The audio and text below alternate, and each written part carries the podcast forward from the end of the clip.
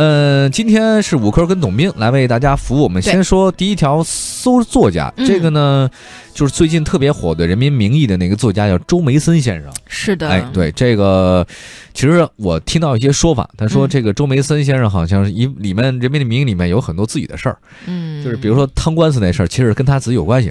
没有周梅森就没有《人民的名义》啊。周梅森是著名作家、编剧，被誉为中国政治小说第一人。他曾经挂职过市政府副秘书长，嗯嗯所以他在那个里面那事儿他才清楚啊。嗯，你说，你说。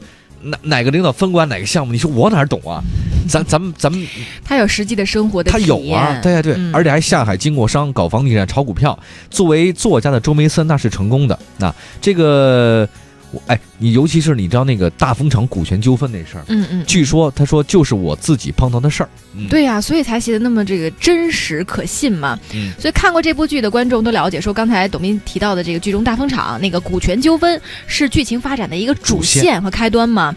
呃，所以后来那个作者周梅森自己坦言说：“哎呦，这这个故事的原型来源于自己的真实生活。”嗯今年二月份呢，周梅森曾表示说，啊、自己两年前高检的同志来找到自己，希望来出面写一个反腐题材的一个最高检找他写的。对对对，呃当时回绝了，为什么呢？心情比较灰，为什么？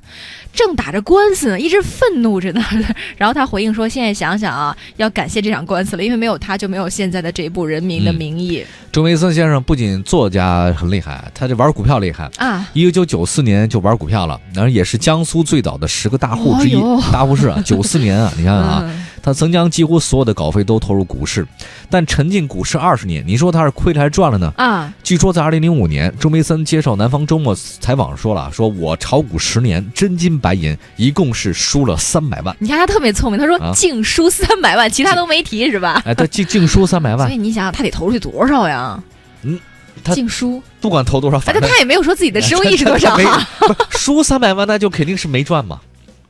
那净输吗，啊，他要说输三百万，那就是输三百万；但是净输三万，就是不管挣了赔了，他都是赔了。总数是反正就是输了这么多，哎？就这意思不过他也说了啊，之后股改启动的历史性大牛市，他说给我带来巨额财富。零七年，周梅三呢，反正参与了一把牛市，一下子也增加了十年的财富。哎，您听听，哎，还是赚了，最后还是赚了。结果是好的。哎，对，啊，这本书呢写了八年，人民改的名义嘛了六稿，对对对，《人民的名义》电视剧出来后，很多人被它的尺度就惊讶到，但是作者回应说啊，现实比这个还魔幻，还魔幻。嗯《人民名义》现在这本小说呢，供不应求，上市三个月，已经在加印第六次了，累计发行四十万册，不少地方呢还卖了断了货呢，只能是预定啊。嗯这个嗯我倒挺想书的一个一个一个，对他先真是盛况哈。他先写书，然后再嗯。编剧，然后所以你知道现在很多人，包括我自己在看剧的时候，我不仅看那个，因为我是在看的那个网上的那个，就是它的一个播放嘛，啊会有弹幕，啊就一边看弹幕，因为电视上没有嘛，然后一边底下会有一些评论嘛，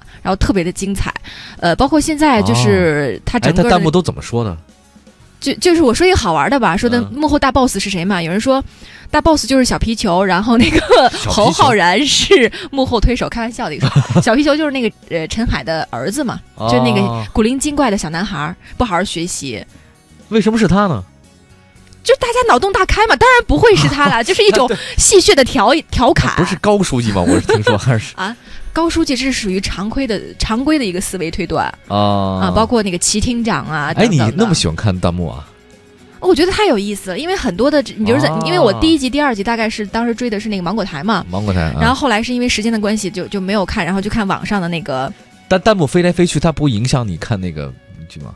就还好，所以你就你就要全神贯注，就是你看这部剧，然后看弹幕的时候，你不能干别的，哦就就是你的那个思维要特别的集中，甚至有时候那个弹幕特别精彩，我就会把那个暂停一下，然后看一下弹幕，因为它它会飘的特别快嘛，对呀对啊。停一下，然后看完之后，啪，再再给一个那个快进。所以我跟你说，网上还是好，电视你没法暂停啊，对不对？哦，还是这是，哎，你还喜欢看弹幕啊？这事儿我还真不知道。嗯。这个《人民名义》吧，大家如果有机会多看看小说，呃，嗯钟梅森写的也挺成功的。